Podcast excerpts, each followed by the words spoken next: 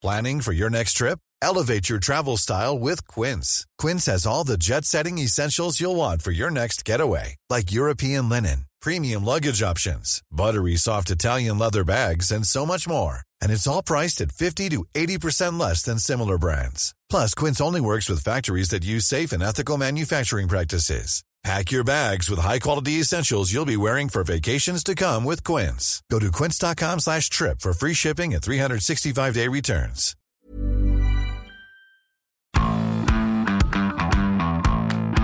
Bonjour et bienvenue à toutes et tous dans Zone Mixte, le podcast du service des sports de 20 minutes. Moi c'est Antoine et je suis aujourd'hui en compagnie d'Emeric pour une doublette inédite, mais pas dénuée de talent, hein, en toute modestie évidemment. Salut Emeric Salut Antoine, en toute modestie évidemment, la grande famille de 20 minutes n'a pas le boulard.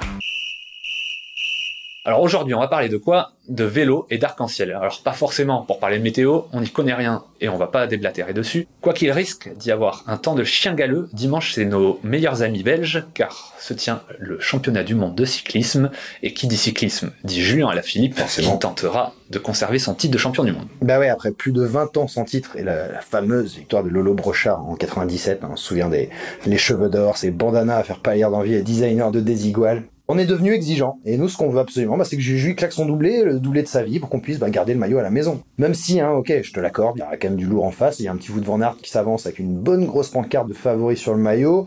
Le gars est sur ses terres et il risque d'arriver le poignard entre les dents après avoir, il faut s'en souvenir, hein, échoué derrière à la Philippe à la deuxième place l'année dernière. La question que la France se pose, Antoine, aujourd'hui. Quelle question?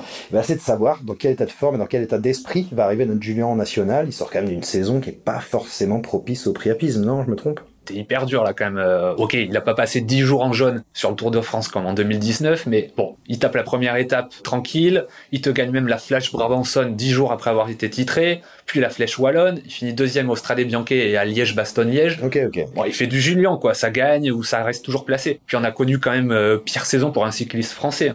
Je te rappelle qu'il y a quelques temps, on se gargarisait d'une deuxième place de Sandy Cazard sur une étape du Tour. c'est vrai, ça fait mal de se rappeler ça. Ouais. Nos exigences ont augmenté, qu'est-ce que tu veux. Mais après, non, mais c'est vrai que je te l'accorde, on en attendait un peu trop peut-être de Julien. Mais bon, franchement, on se refait pas. On est des gourmands. C'est pas maintenant qu'on va changer, Antoine, c'est trop tard. Depuis le temps qu'on veut voir un tricolore sur les champs avec le maillot jaune, mais bon. Alors, je suis désolé de te décevoir, mais je pense pas que ça soit Julien qui sera sacré. Je l'espère, évidemment, mais je suis pas le seul à le penser. Alors, Luc Leblanc, champion du monde en 94, nous l'a encore répété dans un papier qu'on vous prépare pour la fin de semaine.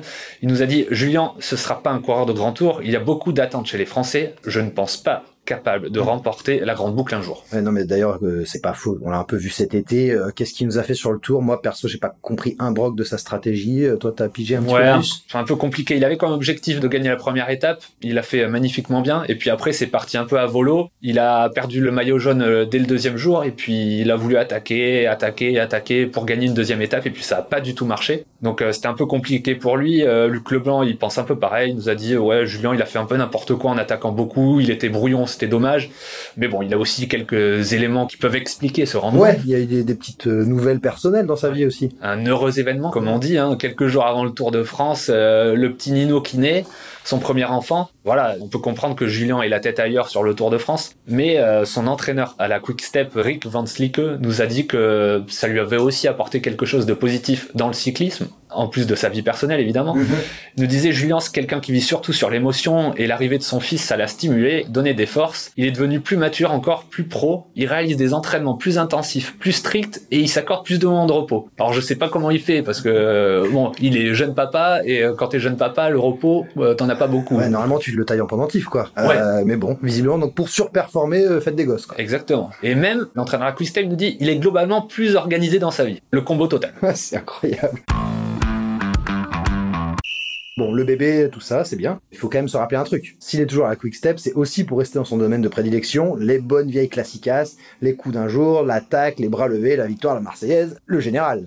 Bah d'ailleurs, moi j'ai ressorti un article du placard archive, euh, c'était Steve Chenel qui nous expliquait au, sujet d'Alaf et des classiques. Il expliquait il a le temps de se construire un palmarès autour des cinq monuments, parce que je pense franchement qu'il en est capable, ce serait incroyable, Lombardie, les Flandres, Roubaix. Pour moi, il peut le gagner sans problème, sans problème. Il va vite en besogne, hein, le père Chenel, parce que bon, alors oui, elle a fait très fort, mais derrière lui, il y a aussi deux monstres, Van Der Poel et Van Aert. Qui cherche à gagner toutes les courses auxquelles il participe. Du coup, c'est un peu compliqué pour Julien. Il a trouvé deux bons gros concurrents sur toutes les courses auxquelles il participe.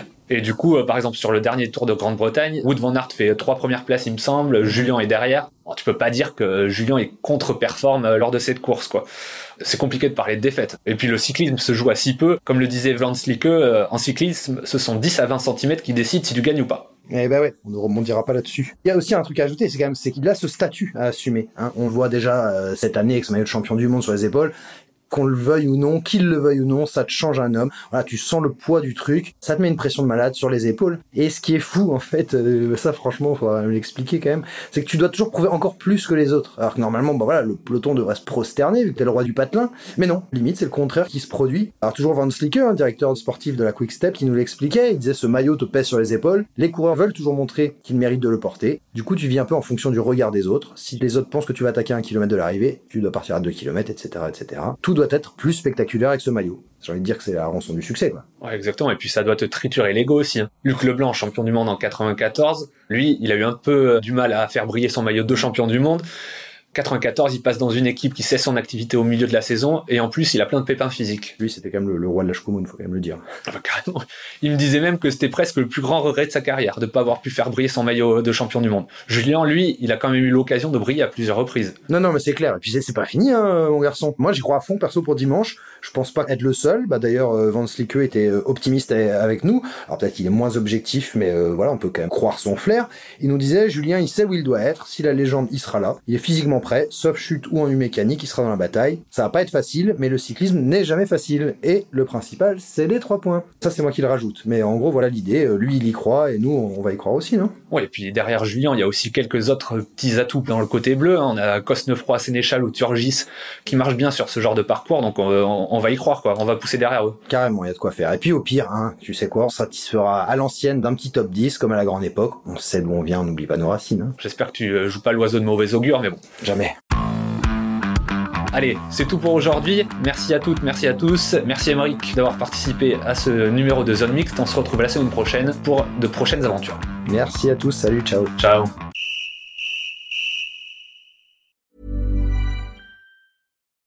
When you make decisions for your company, you look for the no-brainers. If you have a lot of mailing to do, stamps.com is the ultimate no-brainer. Use the Stamps.com mobile app to mail everything you need to keep your business running with up to 89% off USPS and UPS. Make the same no brainer decision as over 1 million other businesses with Stamps.com. Use code PROGRAM for a special offer. That's Stamps.com code PROGRAM.